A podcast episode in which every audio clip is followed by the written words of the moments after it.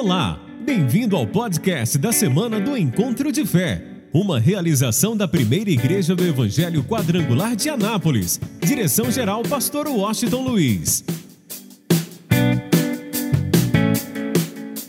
Atos 2, versículo de número 14, por favor. Diz assim: Pedro, porém, pondo-se em pé com os onze, levantou a sua voz e disse-lhes: Homens judeus e todos que habitais em Jerusalém, seja-vos isto notório, escutai as minhas palavras. Estes homens não estão embriagados como vós pensais, sendo a terceira hora do dia. Mas isto é o que foi dito pelo profeta Joel. E nos últimos dias acontecerá, diz Deus, que do meu espírito derramarei sobre toda a carne. E os vossos filhos e as vossas filhas profetizarão os vossos jovens terão visões, os vossos velhos terão sonhos, e também do meu espírito derramarei sobre os meus servos e as minhas servas naqueles dias, e profetizarão, e farei aparecer prodígios em cima no céu, e sinais embaixo na terra: sangue, fogo e vapor de fumo. O sol se converterá em trevas e a lua em sangue, antes de chegar o grande e glorioso dia do Senhor e acontecerá que todo aquele que invocar o nome do Senhor será salvo. Homens israelitas, escutai estas palavras.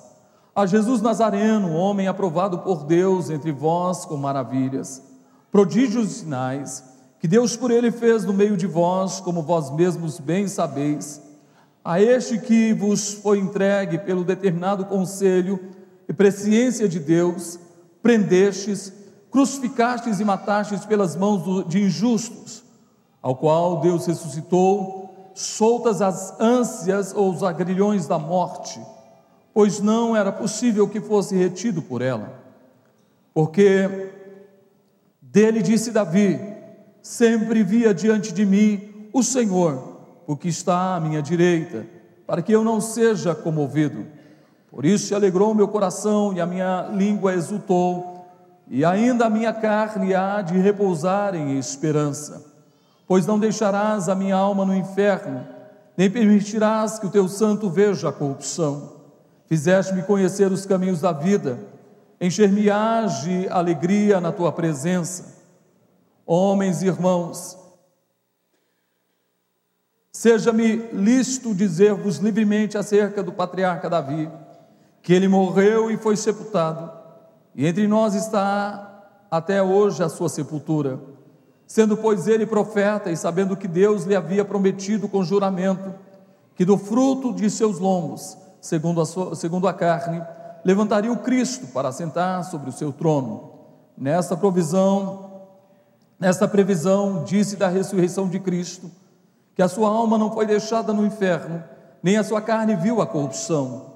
Deus ressuscitou a este Jesus do que todos nós somos testemunhas, de sorte que, exaltado pela destra de Deus e tendo recebido do Pai a promessa do Espírito Santo, derramou isto que vós agora vedes e ouvis. Porque Davi não subiu aos céus, mas ele próprio disse: Disse o Senhor a meus, ao meu Senhor: Assenta-te à minha direita, até que ponha os teus inimigos por escabelo de teus pés. Saiba, pois, com certeza, toda a casa de Israel, que esse, que a esse Jesus, a quem vos vós crucificastes, Deus o fez Senhor e Cristo. Digam amém. Sabe, é exatamente por causa disto que nós estamos aqui hoje.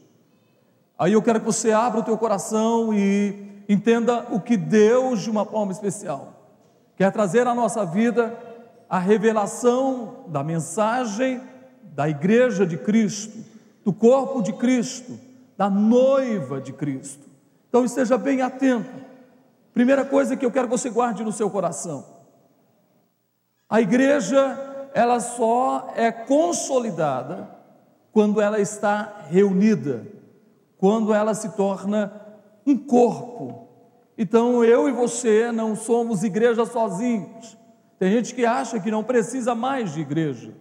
Eu não preciso mais de igreja, eu não preciso de pastor, eu não preciso de ninguém, eu posso ter meu relacionamento com Deus na minha casa, não preciso prestar conta para ninguém, não preciso prestar nenhuma satisfação a ninguém.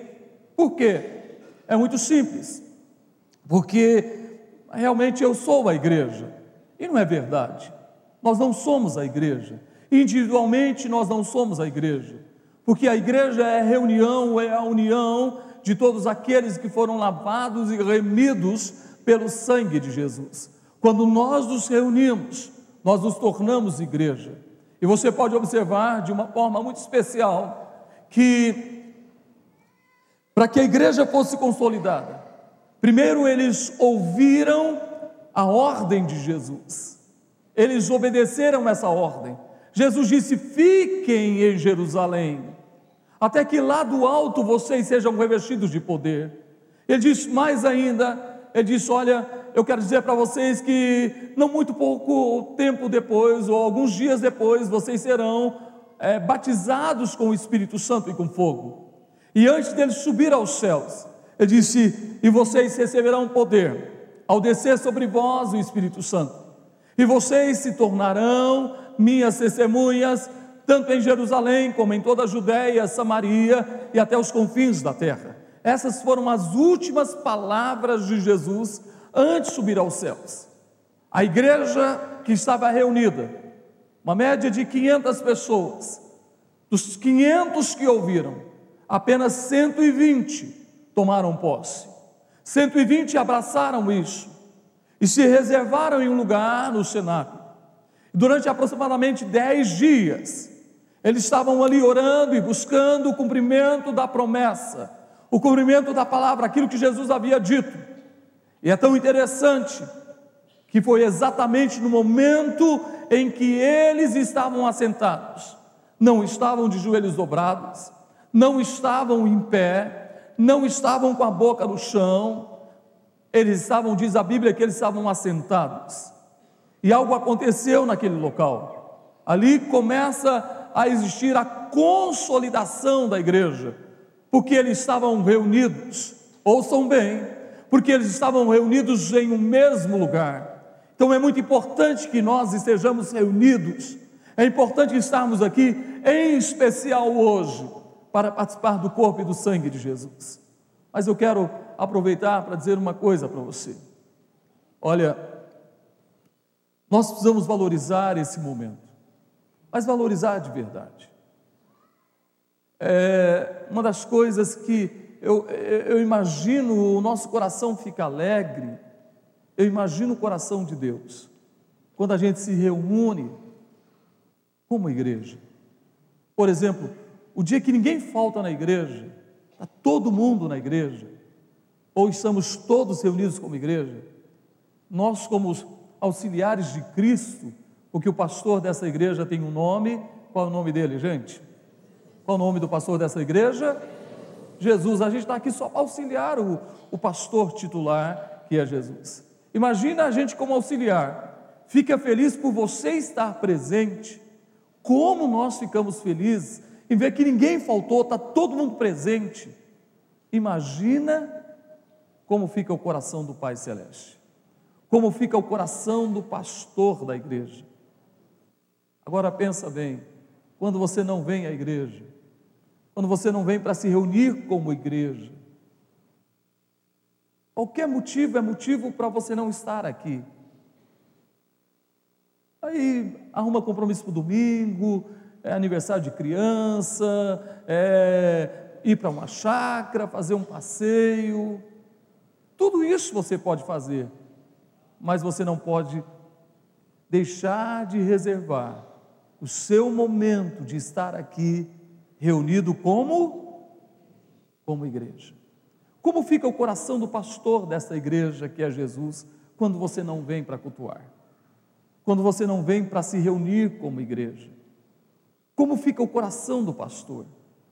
Agora, como fica o coração do pastor desta igreja que é Jesus, quando você realmente está aqui para prestar um culto a Ele, a cultuar ao Pai.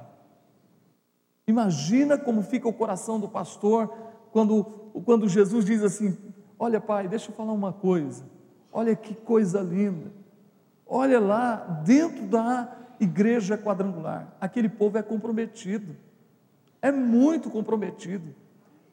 Eles trabalham a semana toda, tem uns que até vem um, dois, três, quatro reuniões durante a semana, outros estão na célula, outros são, fazem os cultos simultâneos, outros nas orações, outros à frente de um departamento ou trabalhando.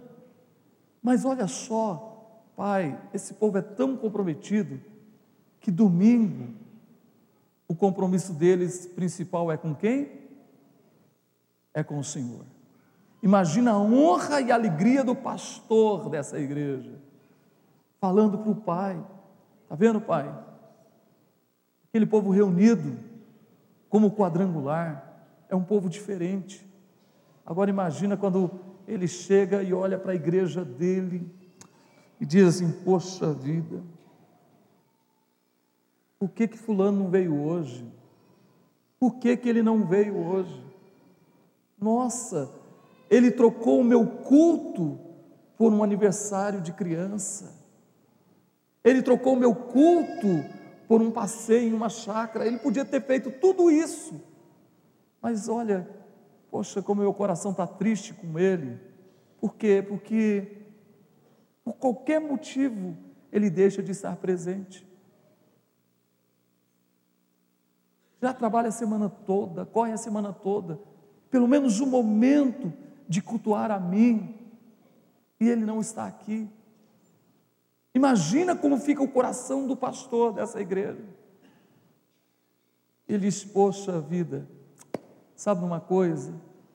Eu tinha algo, eu tinha uma bênção para essa pessoa hoje, mas ela não, ela não veio. Se ela não veio, ela o que, gente? Porque a bênção é para aquele dia, é para aquela hora, e a pessoa não veio.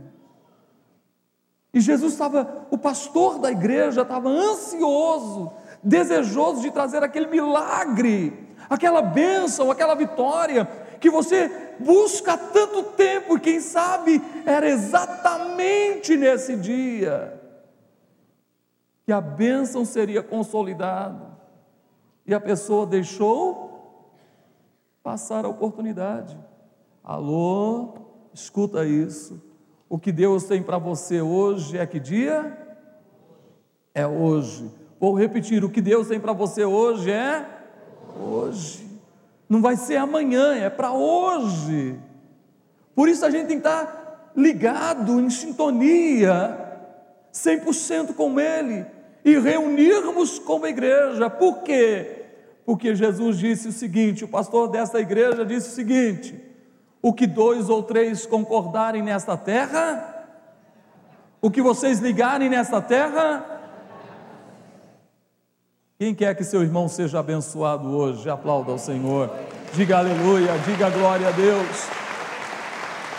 Aí você pode observar: 500, ouça bem, 500 poderiam passar pela experiência dos 120, mas só 120 ouviram a palavra, tomaram posse dela, obedeceram a palavra, se reuniram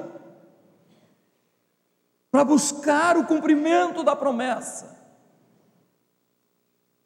E é tão interessante, eu, lendo o livro de Atos, eu anotei várias vezes a palavra cumprimento, cumprimento, cumprimento, cumprimento é o cumprimento da promessa, das promessas, das profecias, da palavra. No texto que nós lemos, nós vamos observar aí realmente o cumprimento das promessas. Aí é tão interessante que a partir do momento que eles estavam reunidos como igreja, todos, mesmo assentados, todos tiveram a mesma a mesma visão. Sabe quando a gente tem o coração de ser igreja, Estávamos em um só propósito. Eles estavam em um só objetivo, em um só propósito: cultuar a Deus e buscar a promessa que Jesus havia dito a eles. Eles estavam nesse propósito. E por isso, quando a gente tem um só propósito, um só coração, então naturalmente nós temos a mesma visão. porque os 120, ao mesmo tempo, mesmo assentados, eles começaram a ver, todos, todos, sem exceção, labaredas como de fogo descendo sobre cada um deles. Todos viram, todos viram, viram literalmente, gente. Você sabe o que é você ver labaredas de fogo, línguas como de fogo, e, e pousando? E é tão interessante quando ele estava vendo aquela labareda de, de fogo pousando sobre a cabeça do seu irmão ao lado, e de todos que estavam ali, eu, eu fico imaginando que visão extraordinária, que mover extraordinário, e diz que um vento impetuoso tomou conta do lugar. Imagina quando ele viu pousando sobre a cabeça de todos que estavam ali, aquela pessoa sentiu algo diferente na sua vida. Por quê? Porque sobre a sua cabeça também desceu labaredas de fogo. Quem quer labareda de fogo na sua vida? Quem quer o poder do Espírito Santo na tua vida, diga amém. Aí eles receberam naquela hora o poder para testemunhar. A igreja começa a ser consolidada. Aí vieram os críticos. Uns ficaram assustados e espantados, porque todos ouviam os 120 falando das grandezas de Deus, mas falando na sua própria língua, era 14 nações reunidas. Eles ouviram os 120 pregando. Imagina 120 pessoas, quem esteve aqui domingo passado, nós fizemos a experiência disso. 120 pessoas falando ao mesmo tempo. E a pessoa, cada um que estava ali, de, que vieram, ouviram um barulho, vi, entenderam. Imagina 120 pessoas falando ao mesmo tempo, cada um em uma língua, ou em 14 línguas. E as pessoas viram, ouviram eles testemunhando das maravilhas e da grandeza de Deus, eles entenderam. Se duas pessoas estiverem conversando comigo ao mesmo tempo, eu vou conseguir. A mulher talvez consiga entender, mas o homem, o homem não consegue mesmo. Mulher é demais, né? Vocês são demais. Elas conseguem entender. Pode ter dez mulheres conversando. Se tiver dez mulheres conversando, tem um assunto que interessa. O que, que você falou? Homem, se não falar um de cada vez, a coisa não funciona. Agora imagina os 120. 120 pessoas falando. E cada um ouviu, entendeu o que, que eles estavam falando, falando das grandezas de Deus. Outros criticaram, dizendo: estão embriagados. Aí Pedro se levanta: Oi, espera aí, vocês estão enganados. São nove horas da manhã, nós não temos esse costume. Ninguém fica bêbado, no caso deles, nove horas da manhã. Nós não estamos embriagados. Aí ele começa a dizer uma coisa que eu quero trazer exatamente ao teu coração. Ele começa a dizer que o que estava acontecendo era o cumprimento da profecia do profeta Joel, que está no capítulo 2, versículo 28 até o versículo 32. Mas eu quero falar de alguns pontos importantes para você entender como que a mensagem da igreja vai funcionar com poder e com autoridade. E é tão interessante que a mensagem da igreja ela alcança os filhos, as filhas, os velhos, os novos, não importa a idade. A mensagem da igreja Qualquer pessoa pode, desde a criança até o mais avançado na idade, toda pessoa pode verdadeiramente viver, transmitir essa mensagem. E por isso, o profeta Joel diz algumas coisas importantes. Olha o que ele diz no versículo 16. Versículo 16 diz assim: Mas isto é o que foi dito pelo profeta Joel. Versículo 17: e nos últimos dias acontecerá de Deus que do meu espírito derramarei sobre toda a. Olha para mim agora. O que ele está dizendo? Sabe o que está acontecendo aqui? É o cumprimento da palavra. Deus disse que nos últimos dias derramará do seu espírito sobre toda a carne. Eu vou falar uma coisa que eu quero que você guarde no seu coração. Eu acredito, porque um dia para Deus é como mil anos, e mil anos como um, como um dia. Eu acredito que naquele dia começou os últimos dias, porque um dia para Deus é mil anos, e mil anos é como um Deus, em outras palavras, Deus não está limitado nem ao tempo, nem ao espaço. Então, ele diz que nos últimos dias Deus irá derramar do seu espírito sobre toda a carne. Então, começou ali o derramamento do poder do Espírito Santo. Quem quer mais do poder do Espírito Santo, diga aleluia.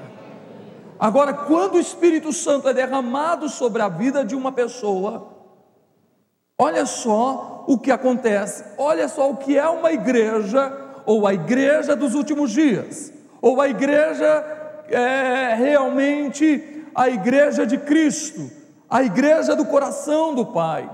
Olha o que diz: primeiro, os vossos filhos e as vossas filhas o que? Profetizarão.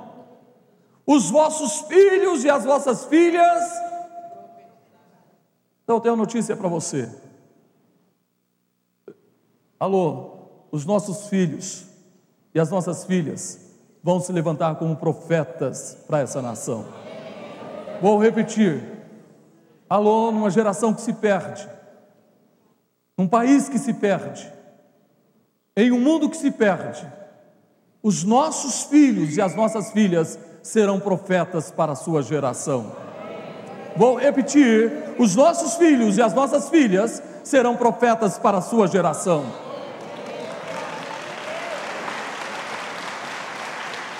Eu não sei onde andam seus filhos, não sei o que eles estão fazendo, mas comece a dizer: Deus, a tua palavra diz que os meus filhos ou as minhas filhas serão profetas, serão profetas. Então eu tenho certeza que eles vão voltar para a tua presença. Só quem recebe, aplauda ao Senhor.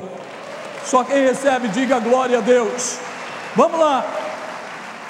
Diz mais ainda: os vossos jovens terão visões. Estou falando de uma igreja cheia do Espírito Santo, uma igreja dos últimos dias, onde os filhos e filhas se tornam profetas, e os nossos jovens são visionários. Sabe de uma coisa? Uma das coisas mais importantes na nossa vida, e principalmente os jovens, como eles precisam ser visionários, como eles precisam enxergar o amanhã, como eles precisam ter um projeto, uma meta específica. Por isso vem a importância de nós ocuparmos os nossos jovens que amam a Deus, que temem a Deus, ocuparem os lugares em todos, em todas as camadas da sociedade, ok? Promotores, juízes, advogados, ok? É, políticos, pessoas que temem a Deus, que têm um, realmente um relacionamento com Deus, médicos, engenheiros, ok? Funcionários públicos, seja o que for, os nossos jovens precisam ser visionários. Eles precisam entender que Deus quer prosperar a vida deles. Deus quer que eles vivam a missão e o projeto dele para a vida de cada um deles. Por isso é muito importante que eu e você sejamos uma pessoa visionária. A pergunta é: o que, você vê? Você só vê fracasso, derrota, problema? O que, que você vê? O que, que você enxerga? O que você vive enxergando é que você está cheio disso. Por exemplo, uma pessoa que só fica na televisão, ele vai se encher de todo o lixo da televisão. Todo o lixo da televisão. Não sou contra a televisão, acho que você tem que assistir, deve assistir. É um momento de entretenimento, um momento até de noticiário. Mas imagina uma pessoa que vive só na televisão. Chega em casa, é televisão, televisão, televisão. Por exemplo, agora é a Copa do Mundo. Quem é que não quer assistir a Copa do Mundo? Quem gosta de futebol, por exemplo. Muito bom assistir. Ok? Mas é um período apenas. Mas isso também não pode atrapalhar a sua vida com, com Deus.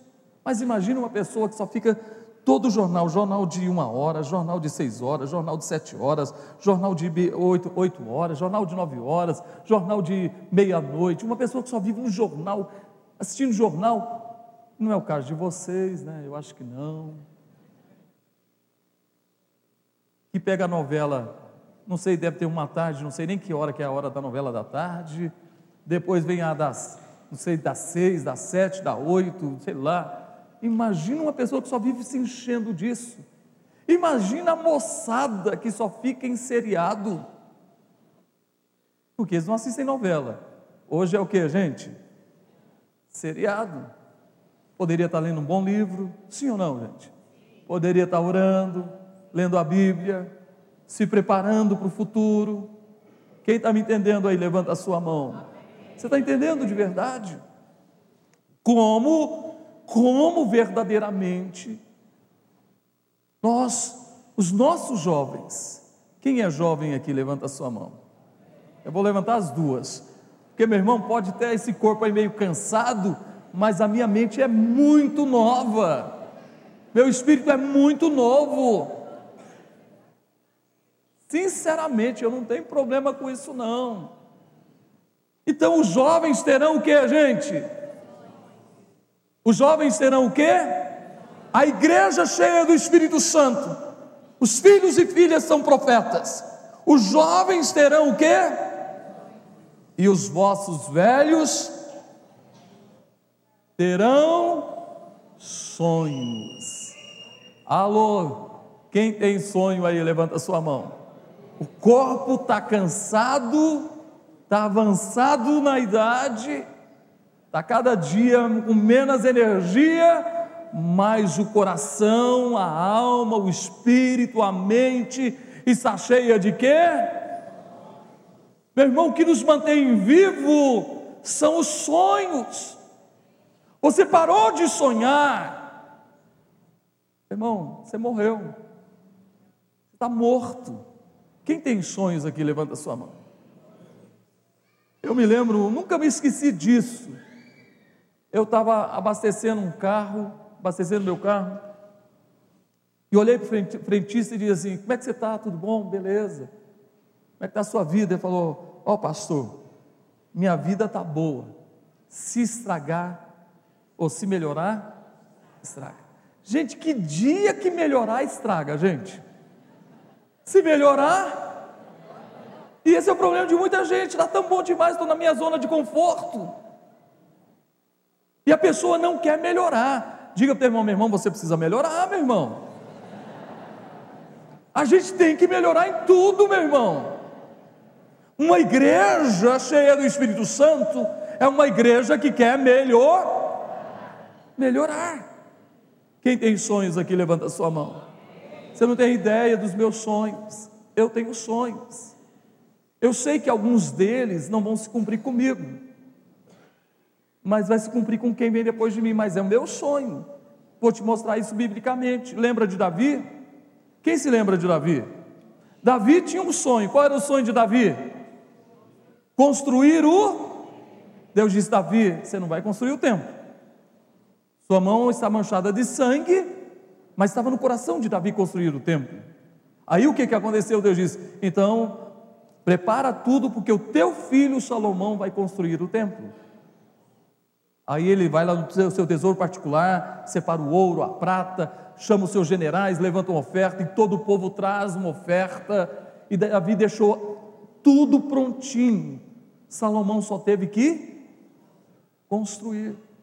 Então existem sonhos nossos que a gente não vai realizar, mas quem vai realizar são quem, gente? Nossos filhos. Mas o importante é que você continue o quê? Só quem quer sonhar aí, levanta a sua mão. Quem quer sonhar os sonhos de Deus aí? Sabe, uma igreja cheia do Espírito Santo é uma igreja que sonha os sonhos de. Então aplauda o Senhor bem forte, diga aleluia. E é tão interessante que diz assim: e também, versículo 18: e também do meu espírito derramarei sobre os meus servos e as minhas servas naqueles dias, e E o que, gente? Alô, sabe o que Deus está dizendo? Não importa a sua posição social, não importa se você é empregado, se você é patrão, se você é rico, se você é menos favorecido financeiramente, não importa, todos vocês serão usados por mim. Só quem quer, levanta a sua mão. Só quem quer ser cheio do Espírito Santo. Só quem quer fazer parte desta igreja, aplauda Ele bem forte, diga aleluia. Vamos lá. Imagina uma igreja cheia do poder do Espírito Santo. Olha o poder da mensagem que nós transmitimos. Olha o poder de uma igreja cheia do Espírito Santo. Olha o poder da mensagem que esta igreja transmite. Nós falamos, nós profetizamos, nós mostramos o amor de Deus e o texto diz claramente, aí no versículo de número 21, diz assim: E acontecerá que todo aquele que invocar o nome do Senhor será o que, gente?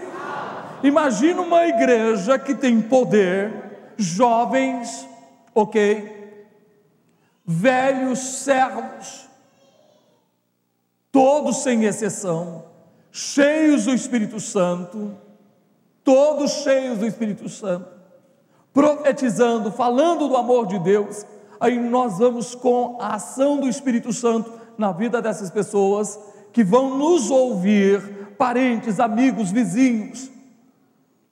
Eles vão fazer o que, gente? Eles vão receber a mensagem e eles vão o que? Invocar o que? O nome do Senhor e serão o que? Levanta a tua mão e diga assim: Eu serei. Diga, eu quero ser o instrumento de salvação para outras pessoas. Sabe, quem está na célula, no culto simultâneo, nós vemos o culto simultâneo essa semana, cada um viveu uma experiência. E a coisa mais linda é você terminar de pregar uma palavra e fazer um apelo, e a pessoa dizer assim: Eu quero esse Jesus na minha vida. Gente, não tem dinheiro no mundo que pague isso.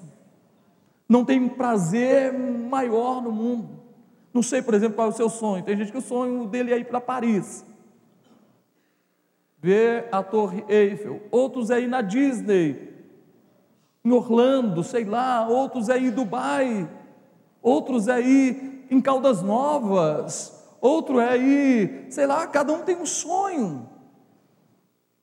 Mas quando você realiza um sonho, você fica muito feliz com isso mas nada se compara ao sonho de gerar um filho para Deus, de ganhar uma alma para Cristo. Pergunta para a pessoa ao teu lado: você já ganhou alguém para Jesus? Ganhou? Já ganhou? Você está cuidando dele? Ou será que ele se perdeu? Filho, a gente ganha aí e o que, gente? Cuida. É sua responsabilidade, não é minha, não. Eu vou te ajudar. Mas quem ganha é o que, gente? Quem ganha? Vamos lá, quem ganha? Quem ganha o quê? Porque não é fácil, só as irmãs estão aí, sabem o que é difícil. Nove meses, né? Uma criança no ventre. Aí, poxa, aquele trabalho todo, às vezes tem que ficar lá de repouso aí a criança nasce, é parto normal, aí Deus, só Deus na sua graça, né? Aí depois que ganha, aí você chega assim, pronto, já fiz minha parte, é assim que acontece? O que, que você vai fazer? Então diga para alguém que está ao teu lado, quem ganha, cuida. Ó pastor, eu ganhei aqui, ó, ganhei para Jesus, toma. É assim que funciona, gente? Toma, pastor. É assim? Quem ganha, então, quem pariu, quem deu a luz, vai cuidar. Quem está me entendendo, levanta a sua mão. Quem quer ser usado por Deus aí, aplauda ele bem forte. Agora, gente, você imagina, é bom ver a criancinha, acompanhar cada fase da criancinha, não é? A hora que ela começa a, a sentar, a engatinhar, aí depois haja energia, tem que segurar na mão e quer andar, andar, andar, e você está cansado, e a, a, criança quer andar, andar, depois ela começa a andar sozinha, aí você tem que correr atrás para não cair, não é assim, gente? Depois fala assim, papai, quando fala papai, mamãe, vovô, vovó. Gente, é assim.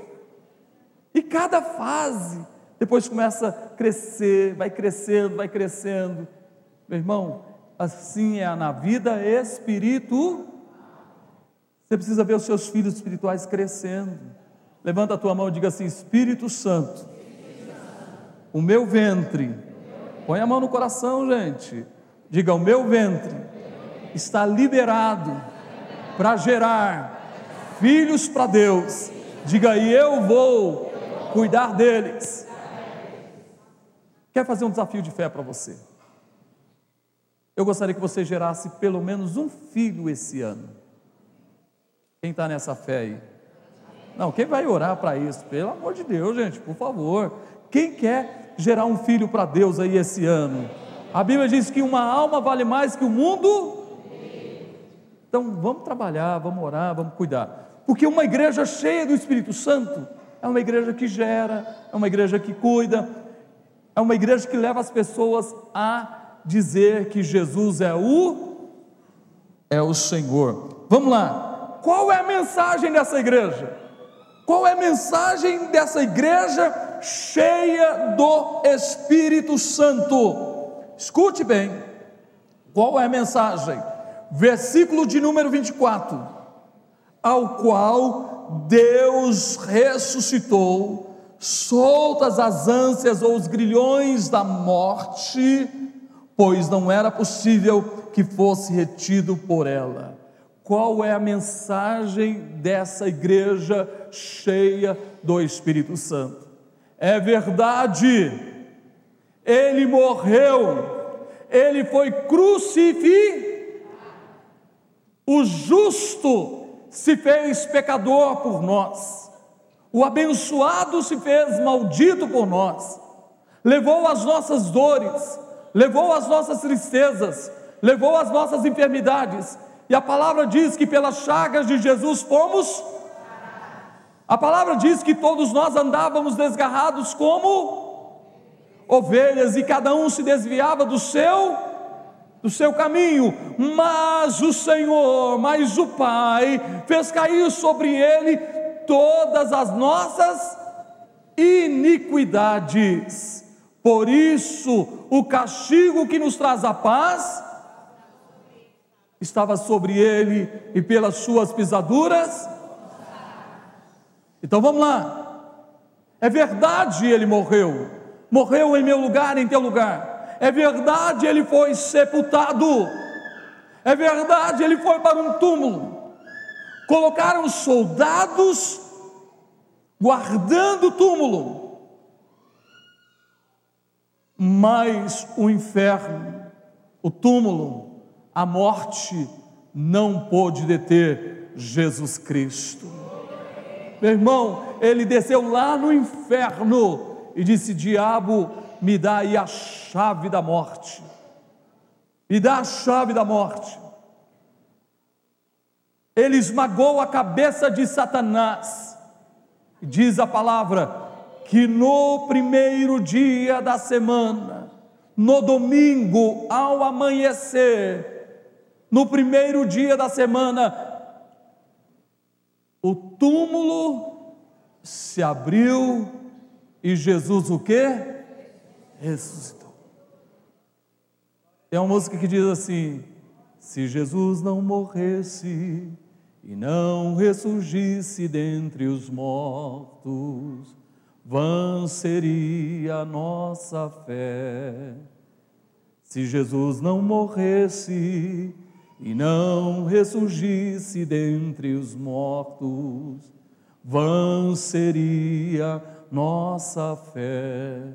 Meu irmão, olha para todas as religiões, todos eles têm, têm um túmulo lá de Buda, de Maomé, mas eu estive lá, alguns estiveram comigo, e lá está escrito: o túmulo está vazio, meu Senhor não está aqui, ele ressuscitou.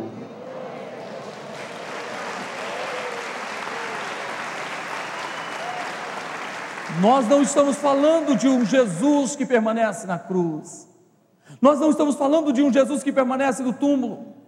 Nós não estamos falando de um Jesus que foi um mártir. Nós estamos falando daquele que venceu a morte. Eu estou falando, nós estamos falando daquele que venceu a morte, daquele que esmagou a cabeça de Satanás, daquele que ressuscitou e durante 40 dias ele se apresenta aos seus discípulos com muitas provas e Tomé duvidou. Aí Jesus, Tomé, você duvidou? Toca aqui, Tomé. Aqui está os cravos. Ele disse: Bem-aventurado os que não viram, mas creram. Tem bem-aventurado aqui? Ah, eu só acredito em Jesus se eu vê-lo. Então tem a notícia para você: você nunca vai acreditar nele. Porque se se fala de acreditar, se fala de fé. Fé é o que? É a certeza das coisas que se esperam e a convicção dos fatos que não se. Eu vou dizer uma coisa para você, gente, ele está vivo. Ele está vivo. Eu falei com ele hoje. Quem falou com ele hoje, por favor? Eu não preciso de nenhuma imagem para ter uma lembrança dele, porque a gente só tem fotografia, fica olhando para fotografia. Poxa, que saudade de pessoas que já morreram. Mas se você está com a pessoa, imagina, você pega assim, a pessoa está na sua frente, aí você fica olhando para a fotografia dela. Sim ou não? A pessoa está com você todo dia, você está ali todo dia. Nossa, você fica olhando para a fotografia. Ela está diante de você, está com você. Aí você fica olhando o dia todo para a fotografia dela. Poxa, que saudade de você. Acontece assim, gente? Se a pessoa está com você cara a cara, você não vai ficar olhando fotografia. Lembra o que Jesus disse? Eis que estarei convosco. Alô, alô, eis que estarei convosco Eis que estarei convosco. Eis que estarei convosco. Até quando? Até a consumação dos séculos. Eu acredito que Ele está aqui. Eu acredito que Ele está aqui. Você acredita que Ele está aí? Você acredita que Ele está no teu coração, na tua vida? Ele está com você 24 horas por dia. Só quem acredita aplaude, aplauda Ele. Vamos lá. Uma igreja cheia do Espírito Santo. Qual a visão dele a respeito da mensagem e do Senhor da mensagem? Versículo 33 a versículo 35 diz: De sorte que, exaltado pela destra de Deus, e tendo recebido do Pai a promessa do Espírito Santo, derramou isto que vós agora vedes e ouvis. Porque Davi não subiu aos céus, mas ele próprio diz: Disse o Senhor ao meu Senhor: Assenta-te à minha direita, até que eu ponha os teus inimigos por escabelo de teus pés. Aonde é que ele está? Diga, ele está aqui, mas o seu trono é aonde? É aonde, gente? Ele está sentado aonde? À direita do Pai. E sabe o que, que ele disse? Todo poder me foi dado. Alô, por isso eu entendo uma coisa quando Paulo diz que nós estaremos assentados nos lugares celestiais em quem? Em Cristo Jesus. Significa o quê? Meu irmão, você está aqui, é verdade, sentado nessa cadeira, ok? Ouvindo essa palavra, isso fisicamente mas espiritualmente, aonde é que você está? Aonde? Nos lugares isso é uma música que a gente cantava muito antiga. Não sou do mundo, do mundo eu não sou, porque no mundo só há tristeza e dor. O resto eu me esqueci, ok? Mas só para você ter uma noção, a gente está aqui, nós estamos aqui, mas nós fazemos parte de um outro reino. Qual é o reino, gente? Quem faz parte do reino de Deus aqui? Quem quer estar assentado nos lugares celestiais? Por isso, diga comigo: tudo na minha vida é espiritual. Diga mais forte. Então aplauda ao Senhor. Fica de pé, por favor. Os diáconos se preparem e eu vou encerrar. Escute, eu vou encerrar com o versículo 36. Quem é ele? Quem é Ele? Uma igreja cheia do Espírito Santo. Ouça bem, é uma igreja que os filhos e filhas se tornam profetas. Uma igreja cheia do Espírito Santo. É onde os jovens têm visões. Uma igreja cheia do Espírito Santo. É onde os velhos sonham. Uma igreja cheia do Espírito Santo, todos todos se tornam profetas nas mãos de Deus. Uma igreja cheia do Espírito Santo testemunha, testifica, fala com poder e autoridade e as pessoas se rendem ao Senhor. Uma igreja cheia do Espírito Santo sabe que Ele, Ele, Jesus, está sentado à direita de Deus.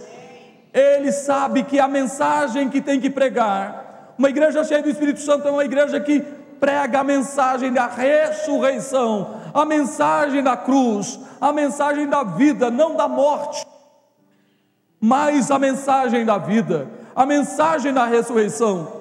E uma igreja cheia do Espírito Santo sabe que Ele, Jesus, está sentado à direita de Deus, mas ao mesmo tempo, diga, Ele está conosco. E nós sabemos quem Ele é. Temos, nós temos convicção de quem Ele é Olha o que diz o versículo 36. Saiba, pois, com certeza, toda a casa de Israel, que a esse Jesus, a quem crucificastes, Deus os fez, Deus o fez, Deus o fez, Deus o fez, o Pai o fez, o que, gente? Levanta a tua mão e diga: Senhor, e Cristo, diga mais forte, quem Ele é?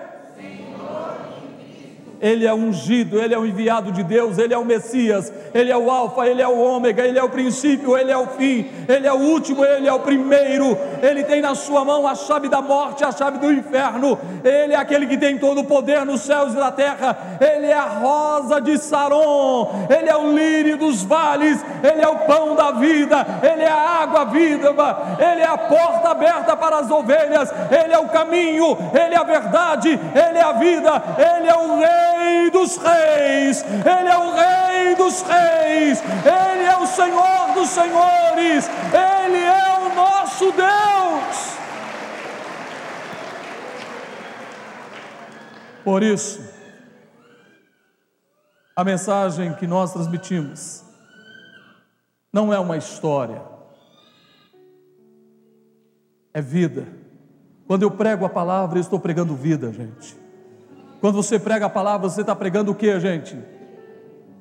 Essa mensagem muda a vida e a história das pessoas.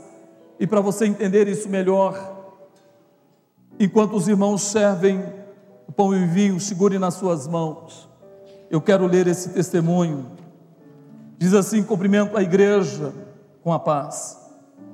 Quero compartilhar com os irmãos as maravilhas de Deus na minha, na minha família e na minha vida.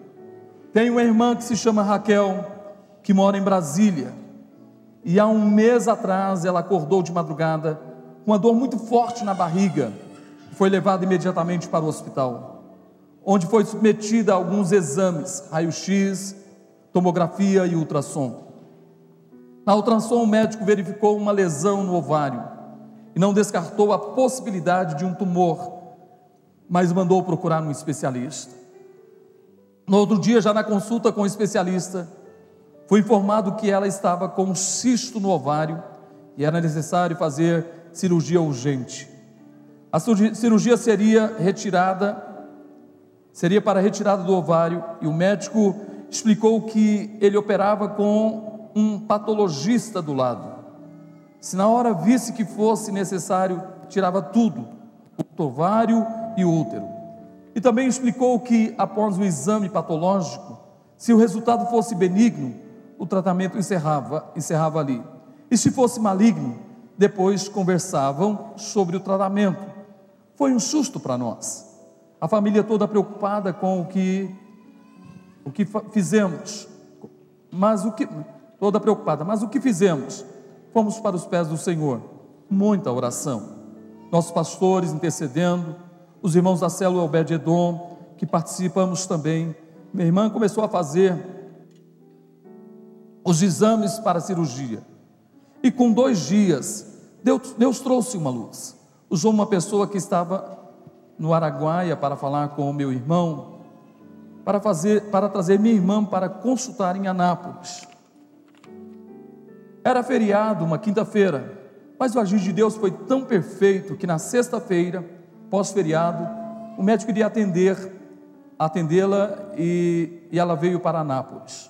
Na consulta, o médico a examinou e passou um novo exame que mostra índice de câncer no ovário. E no sábado, ela fez esse exame. E, para a honra e glória do Senhor, o resultado foi normal. O médico pediu para retornar com 15 dias para repetir a ultrassom. E depois disso, ele falaria sobre a necessidade de cirurgia. No retorno, Após o exame de ultrassom, o médico informou que não era cirúrgico. Glória a Deus por isso. Uma alegria muito grande para ela e para a nossa família. E tudo isso eu passei às vésperas de uma prova que eu iria fazer, a prova de OAB. Mas antes do dia da prova, Deus já entrou com a providência divina e trouxe paz para o meu coração. Fui fazer a prova tranquila, não fiquei nervosa, até me estranhei pelo tanto que eu estava tranquila. E na sexta-feira, dia 29 de junho, eu recebi o resultado. Meu nome estava na lista, fui aprovada no exame de ordem mil vezes, glória a Deus. Agradeço ao pastor Osh, à pastora Masília, a célula Obed-Edom, mãe, e toda a igreja de amigos que intercederam por mim e pela minha irmã. E eu e o que tenho, o que eu tenho a dizer é que vale a pena servir a Deus, vale a pena estar em uma célula, vale a pena estar na presença de Deus, pois Ele é fiel com quem o busca em espírito e em verdade. Com gratidão, Simone Pereira Passos da Costa. Simone, levanta a mão, por favor, está aqui a Simone. Deus te abençoe, tudo de bom. Vou pedir para você aplaudir Jesus, porque não tem jeito, né? Então diga glória a Deus.